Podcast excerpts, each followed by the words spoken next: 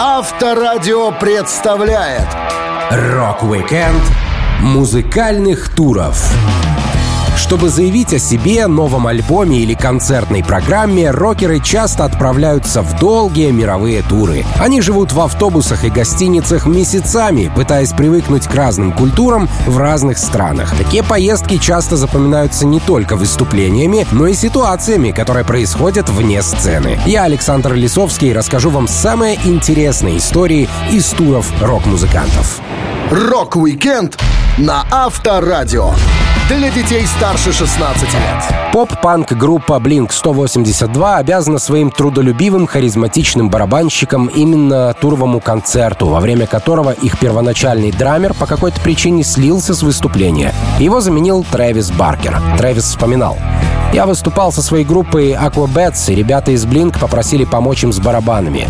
Том Делонг отвел меня в маленькую комнатку и разучил со мной песни. У нас было примерно 35 минут на то, чтобы выучить 20 треков, поэтому мы просто по ним пробежались. Я впервые играл с Blink 182, и сразу в туре это было лучшее ощущение в моей жизни. Они заплатили мне половину обычного гонорара ударника, так что в этот вечер я заработал больше денег, чем за все гастроли с другими группами. После этого турне Трэвис стал официальным барабанщиком Blink-182. Группе нравились гастроли, по США они в основном передвигались на большом туровом автобусе, но если поездки были недолгими, музыкантам хватало фургончика с прицепом для инструментов. Трэвис любит музыкальное путешествие, поскольку это хорошее время для отработки движений. Он рассказывал. «Я с нетерпением жду долгих поездок на автобусе в турне, потому что знаю, что смогу играть без перерывов. Моего дома до Сан-Франциско 7 часов дороги. Это значит, что у меня много времени позаниматься. Я часами сижу за пэдом с метрономом. Иногда я делаю тренировки на скорость. Когда я так тренируюсь, добавляю себе 5 ударов в минуту. Сейчас, если я пробую дойти до 250, начинаю отставать через 45 секунд. Как только я заканчиваю работу с метрономом, сразу начинаю играть в два раза быстрее. В начале июня 99 года Blink-182 отправились в турне под названием Warped Tour. С музыкантами поехал гитарист группы Pennywise Флетчер. Он постоянно держал музыкантов в тонусе, поскольку стоило им расслабиться, Флетч устраивал очередной прикол. Так он запер всех в трейлере и уехал на следующий концерт. А иногда мог обстреливать музыкантов из игрушечного пистолета пластиковыми пульками из-за кулис, пока те выступали на сцене. Выезжая за пределы родных мест, отрывались не только артисты, но даже их охранники. Баркер говорил, «Моим охранником работал мой друг по имени Фуси. Я увидел, как он разбирает оборудование групп на площадке Палладиум в Лос-Анджелесе, и мы подружились. Некоторые охранники, которых предоставляли организации, были отстойны и постоянно закрывали нас с собой. Поэтому я стал брать с собой Фуси. Я знал, что мы хорошо проведем время и будем слушать рэп западного побережья у меня в автобусе. Мы ездили вместе пару лет, и было просто здорово. Как-то раз мы выпивали после концерта в баре пятизвездочного отеля. Я вернулся в свой номер, а Фуси сказал, что еще посидит внизу. Через час мне позвонили из службы охраны отеля. «Сэр, можете спуститься? У нас здесь проблема в вестибюле». Я спустился и обнаружил, что Фуси сильно напился и начал танцевать с девушками, даже с теми, которые пришли не одни. Никто не хотел отказывать 160-килограммовому детине. Охранники мне говорят, заберите своего друга, он превратил весь вестибюль в танцпол и заставил включить тупака Шакура. Долгое время после авиакатастрофы, которую пережил Баркер, он не мог летать в туры самолетом. Барабанщик ходил в Европу на лайнере, и это занимало почти неделю пути. Однако спустя около двух десятков лет он снова перестал бояться полетов, и туры Blink-182 могут проходить намного активнее. Rock-Weekend музыкальных туров на Авторадио. Нодди Холдер из группы Slade начал свои музыкальное путешествие в довольно раннем возрасте. В 18 лет он уже отправился в тур из родной Великобритании по самым откровенным местам Франции и Германии, где парня научили нехорошим вещам, таким как, например, злоупотребление алкоголем. Холдер играл в группе Steve Brett and the Maverick. Он рассказывал, «Благодаря хорошей концертной репутации нам предложили первый заграничный тур. Восемь недель в Германии, две последовательных серии выступлений по месяцу в клубах Франкфурта и Кёльна. В первую неделю мы повстречали группу с Ноэлем Рейдингом, который позже стал басистом Джимми Хендрикса. Мы оказались совершенно не подготовлены к жизни за границей. Выступления длились очень долго. Каждый день мы отыгрывали 5-6 раундов по 45 минут и по 15 минут на отдых между исполнениями. Когда я выполнял заявку какого-нибудь американца, в знак благодарности нам покупали пиво и коньяк. Можете представить состояние, в котором я пребывал. Мне никогда ранее не случалось быть за границей. Нам было по 18-19 лет. Поездка открывала глаза на многие вещи. В туре Нодди Холдер получал 8 фунтов в неделю. Это были хорошие деньги. Но музыкант успевал тратить их быстрее, чем зарабатывал новое.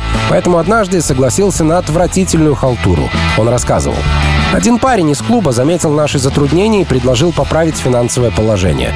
Он забавлялся странными вещами. Я оказался вовлеченным только в одну из его затей. Чувак лежал в ванной под стеклянным листом, а мы должны были использовать этот лист в качестве туалета. Он платил как за неделю выступлений. Я просто убедил себя, что делаю это на природе.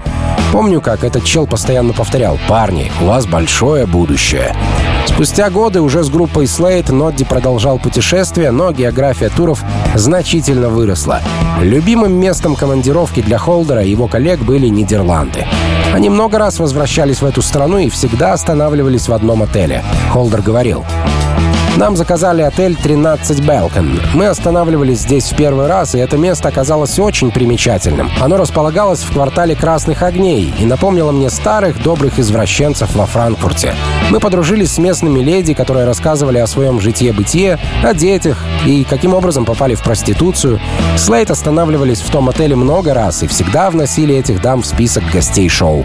Владелец отеля приходил на все наши концерты, а в течение дня гонял по улицам Амстердама на мотоцикле, как лунатик. Через пару лет он все-таки убился на своем мотоцикле, и это никого не удивило. Он был очень странный парень, но мы его любили. Во время одного скандинавского тура 72 года Холдера чуть было не арестовали. Причем самое обидное, в то время как рокерам сходили с рук выбрасывание телевизоров из окон, взрыв туалетов или многочисленные драки, Нодди хотели привлечь за одно нехорошее слово. Он рассказывал. После шоу два полисмена собирались забрать меня в участок. Я произнес на сцене слово «фак», и родители подростков пожаловались на меня в полицию. Я ответил, что это, скорее всего, ошибка, что я не мог произнести такое слово среди стольких молодых людей. Полицейские вошли в положение, но прочитали мне лекцию о поведении на сцене. История попала в газеты, начался скандал. Туры — это всегда экстремально, так что, отправляясь в поездку, нужно быть готовым к любому повороту событий. Rock-Weekend музыкальных туров на Авторадио. У группы Sex Pistols с плохим поведением и выходками в жизни и на сцене было мало шансов отыграть полноценный тур на родине, где их хорошо знали. Шоу музыкантов часто запрещали, причем не только официальные власти, но и родители подростков, которые поддавались дурному влиянию. Группу даже называли демонами, что самих музыкантов очень забавляло. Джонни Роттен рассказывал. У меня родилась идея нанять цирк или карнавал и откатать с ними тур по Британии. Но у нас были проблемы с бронированием и организацией приличных концертов. Все разваливалось, потому что власти и службы безопасности не хотели подобного в своем городе. Довольно странным для Великобритании периодом середины 70-х было такое явление, как организация хорового пения в церквях по случаю скорого пришествия Антихриста. Деревня Уэлш провела такую демонстрацию, на которой пыталась помешать детям попасть на наш концерт. Компания сработала эффективно, поскольку практически все родители стояли на ступеньках возле концертного зала, где мы должны были выступать. У всех в руках были молитвенные книги. Конечно, это выглядело очень тупо, и телевизионная камера сняла наш ржач в стороне от всего происходящего, пока полиция ограждала территорию. Sex Pistols хорошо встречали в скандинавских турах и довольно тепло принимали в США, что для самих музыкантов оказалось большим сюрпризом, поскольку американцы были довольно избалованной публикой. Одним из самых ярких оказался тур по Америке в январе 1978 года. Лайден вспоминал. Пока мы находились в дороге, нам платили по 10 долларов в день. Еда была не особо качественной, и все выглядело довольно потрепанным. Когда мы зарегистрировались в нашем отеле в Атланте, полицейские остановили нас с Сидом на парковке при попытке выйти в город. Ни Warner Brothers, ни полиция не хотели, чтобы мы гуляли по улице, потому что от нас можно было ожидать проблем. Но, как оказалось, на улицах Атланты происходили более странные вещи, чем все то, что мы делали на сцене. Забегая в пару баров, Сид Вишес и Джонни Лайден зашли на одну гламурную дискотеку в клубе, где тусовались трансвеститы. Для англичан такое заведение оказалось невиданной диковинкой. Лайден делился. Крутые парни были одеты как женщины, выглядели странно. Они были копиями Джона Уэйна в платьях. Это было весело. Сид тусовался с чернокожим трансвеститом, а я ушел с одной крупной девушкой, похожей на корову. На ней была ковбойская шляпа, и ее только что выпустили из тюрьмы. Она рассказала мне свою печальную историю. Такого места мы не видели больше нигде в Америке. Диджеи совершенно ничего не соображали и врубали все подряд. Кантри-музыка сочеталась с фанком, звучала так противоречиво, что мне это даже нравилось. Смешно, что отцы и старожилы города сначала допускали весь этот беспредел, а потом проклинали Pistols. В американском туре у группы было огромное количество одежды, которую музыканты выбрасывали после трех носок. Они получали много вещей и выпивки бесплатно, но гонорары им платили мизерные, и на еду часто не хватало. Плюс ко всему, Джонни заболел из-за постоянной работы кондиционера в автобусе. Он жаловался. Я часто хворал, но автобус Pistols был достаточно большим, чтобы можно было отлежаться в сторонке.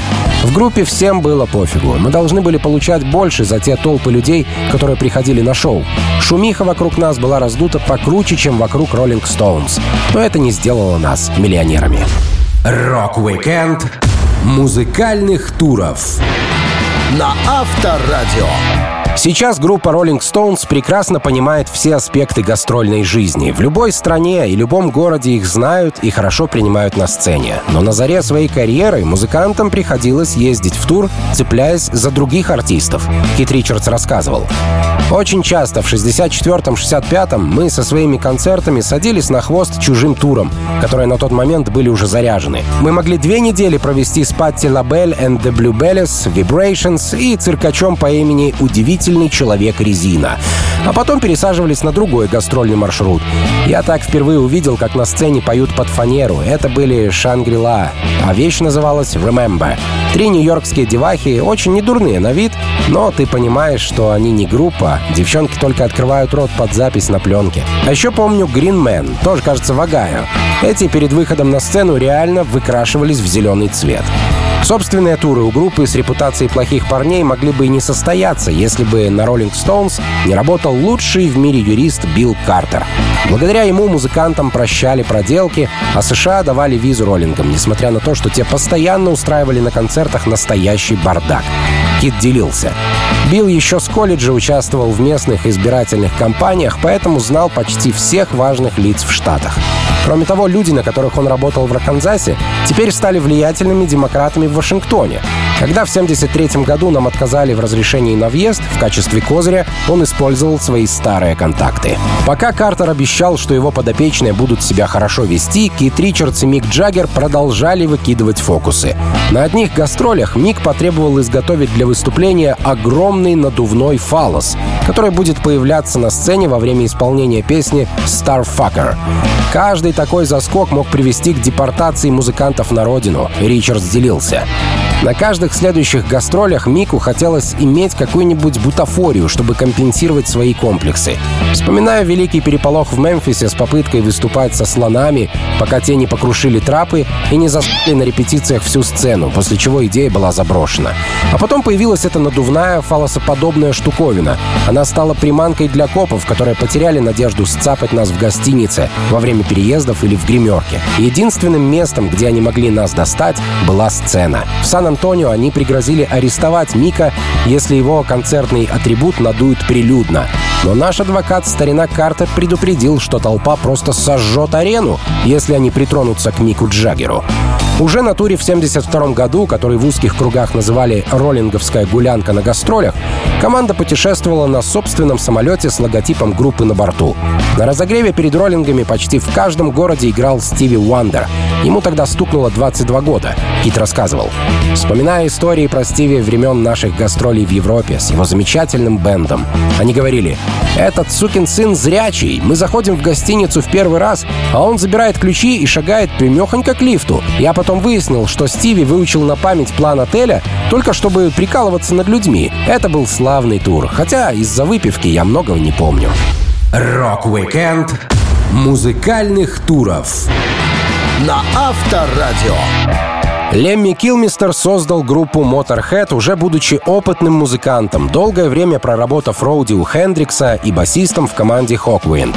Именно с ними моторы отправились в одно из своих первых турне, где барабанщик играл с поврежденной рукой. Лемми вспоминал. Это было в июне 77-го. С нашим обычным везением за день до турне Фил в драке повредил свою руку. Все были у меня дома, красили наше оборудование, и приперся какой-то героинщик, зануда и тормоз. Мы сказали ему проваливать, он не понял, так что Фил вытолкал его за дверь и ударил кулаком. Он выбил себе сустав пальца. В качестве шины мы примотали к руке Фила барабанную палочку. Вот так он и провел все турне. Через несколько месяцев барабанщик Motorhead поранился снова, но с более плачевными результатами. Музыканты как раз начали свое хедлайнерское турне, рекламируя новый альбом. Они назвали этот тур «За болевым порогом». И после пятого концерта Фил подрался с одним из Роуди из-за распутной женщины Ирен.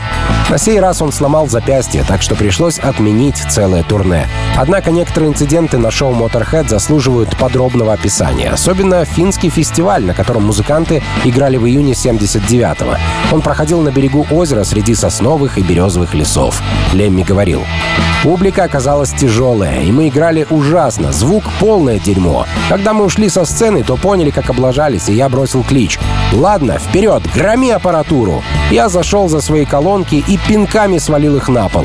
Эдди тоже пытался повалить свои. Боже, как он был ужасен. Эд никогда не умел как следует громить аппаратуру.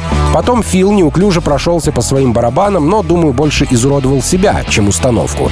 Наш Роуди Грэм настолько вошел в раж, что столкнул колонки в толпу. В качестве гримерки Motorhead предоставляли автофургон. Кондиционера в нем не было, и поскольку летом в Финляндии очень жарко, а открыть окно нельзя из-за комаров, музыканты сидели и потели. Килмистер рассказывал. «Мы изнемогали от зноя в этой табакерке, и Крис Ниц, корреспондент журнала «Зигзаг», зашел к нам почему-то с металлической стойкой в руках. За разговором он случайно разбил ею одно из окон фургона. Так что мы решили, поскольку все равно испортили фургон, нам лучше скрыть этот факт, подпалив и столкнув его в озеро. Устроить похороны викинга. Все получилось просто замечательно. Фургон плыл по воде прямо в стиле короля Артура. Из него валил огонь и дым. Он утонул со всем драматизмом. Вернувшись в отель, группа решила продолжить свои фокусы, и музыканты вытащили всю мебель и все предметы из комнаты и расставили их в саду на улице. Это была точная копия гостиничного номера, только на открытом воздухе. Дорога в аэропорт тоже не обошлась без происшествий. Лемми делился. Мы устроили в автобусе бой едой. Нас на это спровоцировал водитель, заявив с финским акцентом. «Если что-то случится с моим автобусом, если вы его загадите, у вас будут неприятности». Тут же все достали свои продукты и начали ими кидаться. Автобус был в жутком состоянии, весь в раздавленных фруктах и яйцах, но при этом никаких видимых повреждений. Уже в аэропорту на паспортном контроле Motorhead задержали и арестовали на несколько суток за их выходки. Это путешествие стало одним из самых запоминающихся и, как ни странно, самых трезвых в истории команды, поскольку с выпивкой в Финляндии была напряженка. Рок-викенд музыкальных туров на Авторадио. Как это ни странно звучит, но лучшим туром в карьере Mötley Crüe музыканты называют тур Оззи Осборна «The Bark at the Moon Tour», который проходил с 83 по 85 год. Именно в этой поездке группа поняла, что есть человек, способный на более отвратительные выходки, чем они. Ну и, конечно, команда имела возможность выступать перед десятками тысяч человек, чего раньше с ними никогда не случалось. Барабанщик Томми Ли говорил, «Когда Оззи Осборн взял нас с собой, мы впервые играли перед 18 15-20 тысячами человек каждую ночь на аншлаговых аренах. Это буквально катапультировало нашу карьеру, так что я в огромном долгу перед Оззи и благодарен ему за то, что он погрузил нас в это безумное дерьмо. Осборн увидел выступление Mötley Crüe на фестивале в США в мае 83 года и выбрал их в качестве разогрева своего мирового турне. Тогда Джин Симмонс как раз выгнал Crüe из тура Kiss за плохое поведение, и у ребят было много свободного времени. Группа сразу начала подготовку, Ники Сикс вспоминал. Мы репетировали в Longview Farm, где раньше работали Rolling Stones. Я попросил поселить нас там, где спал Кит Ричардс, и это оказался какой-то сарай. Наши водители лимузинов привозили нам из города вина и женщин, мы с трудом могли держать глаза открытыми во время репетиций.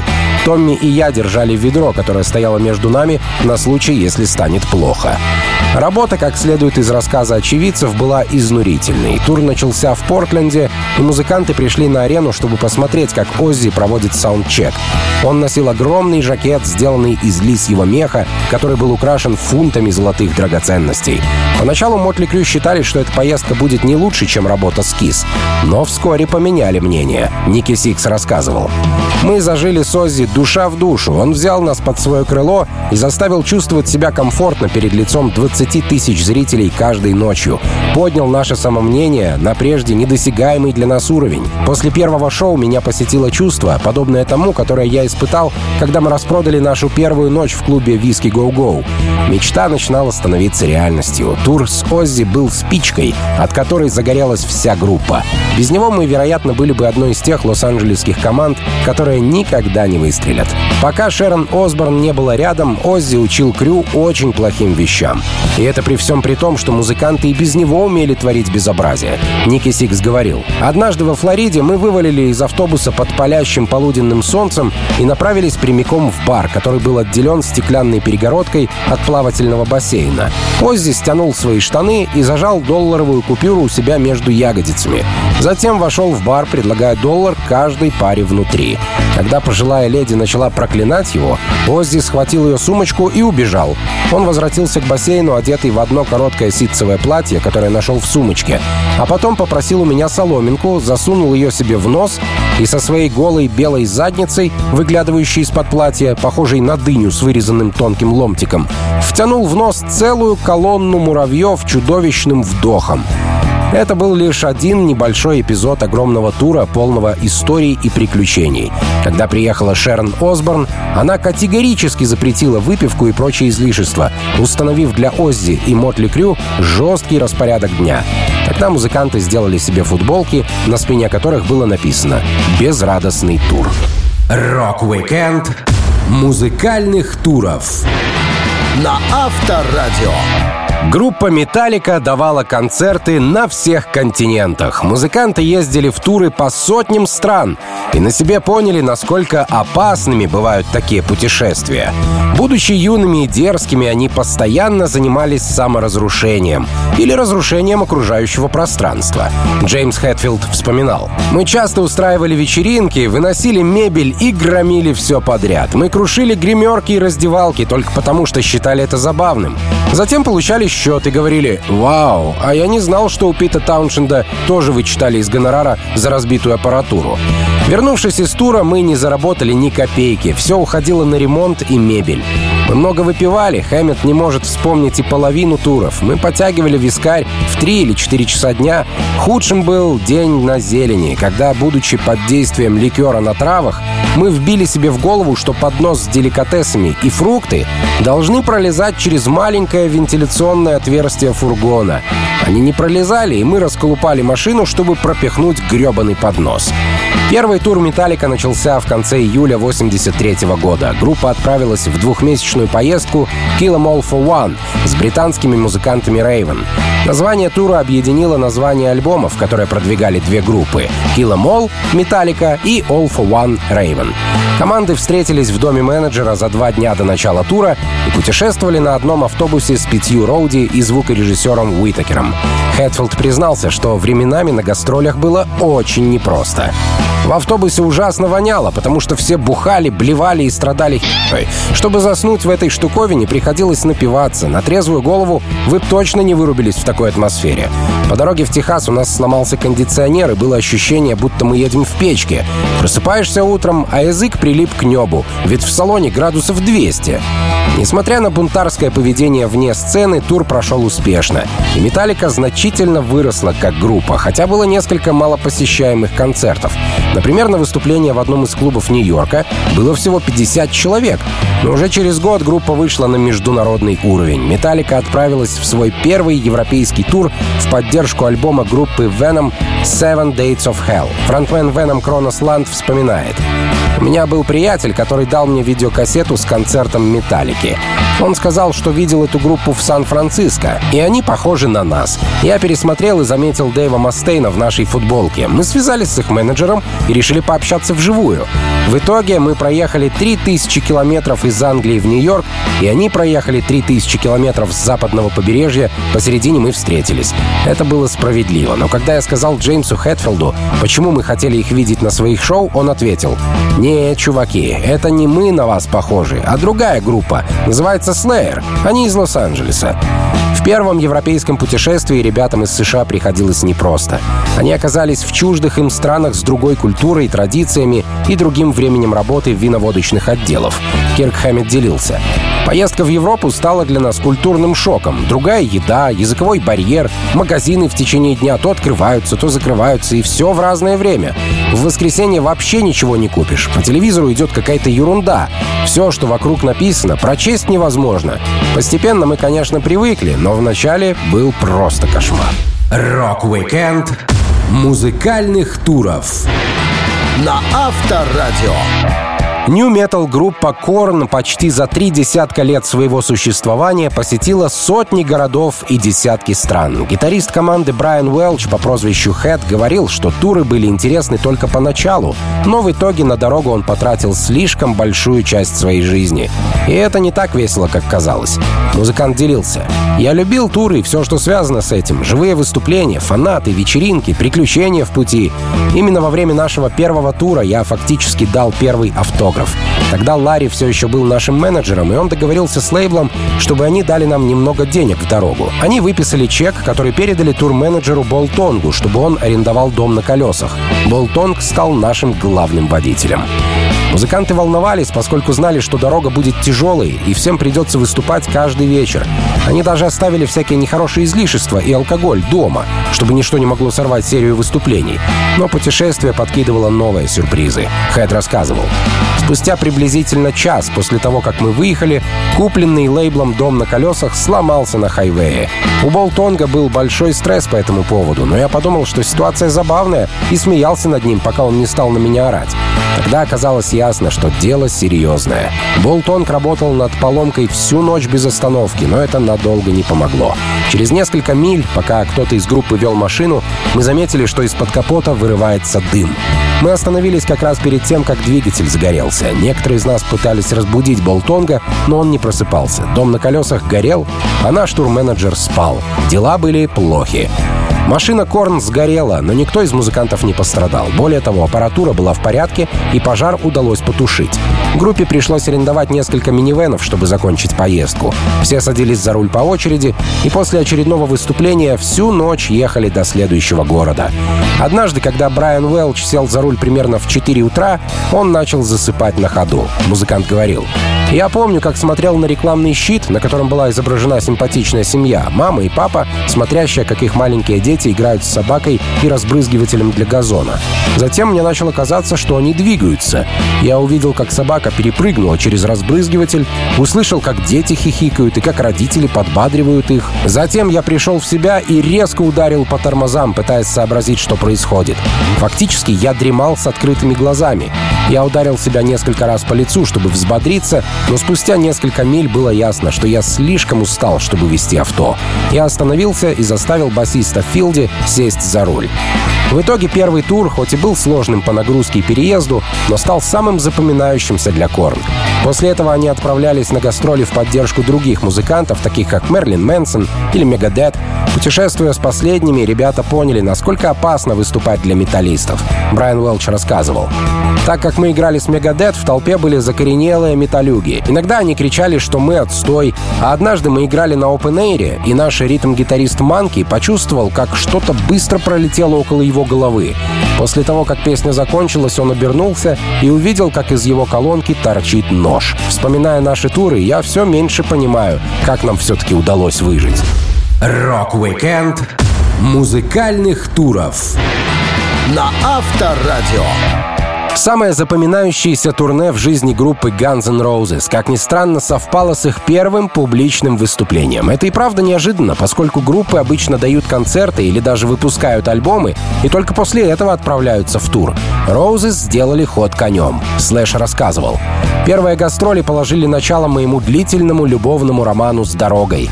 По сей день я остаюсь настоящим бродягой. Мы репетировали каждый день, сочиняя новый материал, дорабатывая песни, которые играли до этого.